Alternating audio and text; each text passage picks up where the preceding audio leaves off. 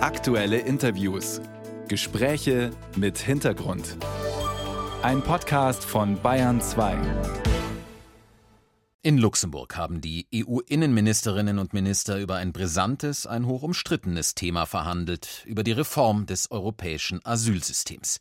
Umstritten deshalb, weil die einen sagen, wir müssen die Zahl der Flüchtlinge endlich reduzieren, vor allem weil viele, die hierher kommen wollen, gar keinen Anspruch hätten auf Asyl, Umgekehrt warnen andere davor, Europa dürfe sich nicht abschotten und Menschenrechte aushöhlen. Jahrelang konnten die EU-Staaten da keine gemeinsame Position finden, gestern Abend dann aber doch. Am Bayern 2 Telefon ist dazu der CSU-Europapolitiker Manfred Weber, Vorsitzender der konservativen EVP-Fraktion im Europaparlament und auch Parteichef der EVP. Guten Morgen, Herr Weber. Guten Morgen, Herr Beerborn. Bundesinnenministerin Faeser, wie gehört, nennt die Einigung historisch. Die Organisation Pro Asyl dagegen spricht von einem Ausverkauf der Menschenrechte. Wie bewerten Sie die Beschlüsse? Ja, zunächst, äh, die Europäische Union hat äh, in den letzten Jahrzehnten das Grundprinzip von Asyl erdacht, in Anführungsstrichen. Wir haben durch viele Kriege diese Rechte erarbeitet. Wir sollten stolz darauf sein. Und wir haben sie auch in großer Anzahl, beispielsweise auch bei Bürgerkriegsflüchtlingen, angewandt. Ich denke an den Jugoslawienkrieg, ich denke an den Syrienkrieg 2015, 16 und jetzt auch bei der Ukraine. Im, im, Im Höchststand hatten wir über acht Millionen ukrainischen Flüchtlinge in Europa aufgenommen. Also wir sind hilfsbereit, wir helfen jeden Tag und wir brauchen uns, denke ich, auch in der Welt äh, da nicht verstecken. Wir müssen uns mit den Zahlen, die wir leisten, auch sehen lassen. Insofern ist das Grundprinzip, wir wollen helfen, steht außer Frage. Klar ist aber, wir haben zu viele Menschen, die kein Bleiberecht haben und genau um die geht es und da freue ich mich jetzt, dass wir die Einigung haben. Wir als Parlament sind übrigens seit Monaten bereits verhandlungsbereit und deswegen ist jetzt gut, dass jetzt der Rat, sprich die Innenminister auch zum Ergebnis, zum Verhandlungsergebnis gekommen sind. Im Kern geht es eben vor allem um die Menschen, die Sie angesprochen haben, mit, wie man sagt, geringer Bleibeperspektive aus Ländern also, die aus EU-Sicht als sicher gelten.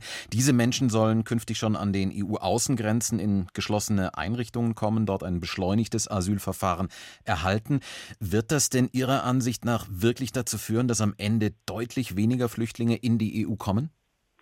Wir müssen das Schlepperbandenmodell beenden. Äh, bisher ist es so, dass wenn jemand äh, europäischen Grund und Boden erreicht und eben keinen Asyl- und keinen Bürgerkriegsflüchtlingshintergrund hat, dass er dann auch eine relativ große Chance hat äh, zu bleiben, weil die Verfahren groß sind, weil leider Gottes die Drittstaaten, die Herkunftsstaaten nicht bereit sind, ihre Staatsbürger auch wieder zurückzunehmen. Über 300.000 abgelehnte äh, Bewerber befinden sich in Europa und wir haben kaum Chancen, die zurückzuführen.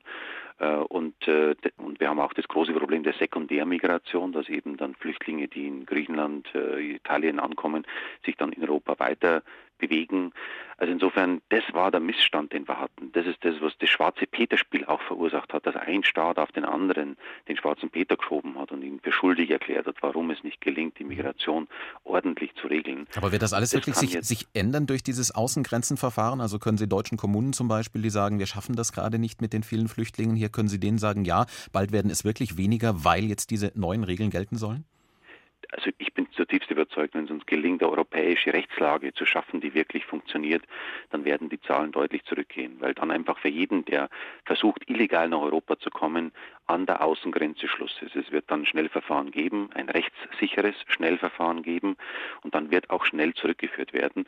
Aber Herr Fernbohm, es ist damit äh, mit diesem Rechtsverfahren jetzt noch nicht äh, alle Probleme gelöst. Ganz konkret beispielsweise brauchen wir für diesen Sommer, um akut die Zahlen jetzt in den Griff zu kriegen, eine Lösung mit unseren Nachbarländern, sprich mit Tunesien ganz aktuell. Wenn es uns nicht gelingt, auch mit den Nachbarländern zusammenzuarbeiten und ein Verfahren zu entwickeln, dass die dann auch die abgelehnten Bewerber schnellstmöglich zurücknehmen, als sichere Drittstaaten akzeptiert sind und zurücknehmen, dann wird es in der Praxis schwer sein, das Rechtsverfahren umzusetzen. Also das Rechtsverfahren ist der erste Schritt, aber es muss dann auch implementiert werden und deswegen ist auch meine konkrete Forderung, gut, dass wir das Ergebnis jetzt haben, aber wir brauchen jetzt für diesen Sommer ein Abkommen mit Tunesien, damit wir die Zahlen in den Griff kriegen. Hm, gleichzeitig ist ja der Widerstand gegen Asylverfahren an den EU-Außengrenzen weiterhin groß. Äh, Bayerns evangelischer Landesbischof zum Beispiel, äh, Heinrich Bedford Strom, der hat beim Kirchentag in Nürnberg gerade gesagt, Prüfeinrichtungen an den Außengrenzen würden Gefängnissen ähneln und Zitat, faktisch halten wir uns damit das Leid vom Leib und das dürfen wir nicht. Herr Weber, solche Kritik aus den christlichen Kirchen gibt es einem CSU-Politiker nicht zu denken? Natürlich. Und äh, jeder, jeder Debattenbeitrag ist jetzt wichtig, dass wir unsere Grundprinzipien, die uns wichtig sind, hochhalten. Mein Argument ist aber, wenn ich mir die Debatte in unseren Gesellschaften anschaue, in ganz Europa anschaue und dann auch den steigenden Rechtspopulismus und den Rechtsradikalismus, der leider Gottes von illegaler Migration auch profitiert, dann warne ich und sage, wenn es uns nicht gelingt, diese Differenzierung Verfolgten und Menschen, die eben zwar ein besseres, verständlicherweise besseres Leben suchen, aber keinen Bleibegrund haben, deswegen nach Europa zu kommen, wenn uns diese Differenzierung nicht gelingt, dann werden, dann wird die Unterstützung für die Echtverfolgten abnehmen in Europa. Und das mhm. kann keiner wollen, das kann auch die Kirche nicht wollen. Aber kann ein Asylverfahren in, in, in überfüllten Einrichtungen an der Außengrenze, kann so ein Asylschnellverfahren genauso gründlich sein wie eines, das hier in Deutschland über viele Monate hinweg durchgeführt wird? Ja, wir wollen ja auch mit dieser Rechtslage die Verfahren, die Standards harmonisieren in der Europäischen Union.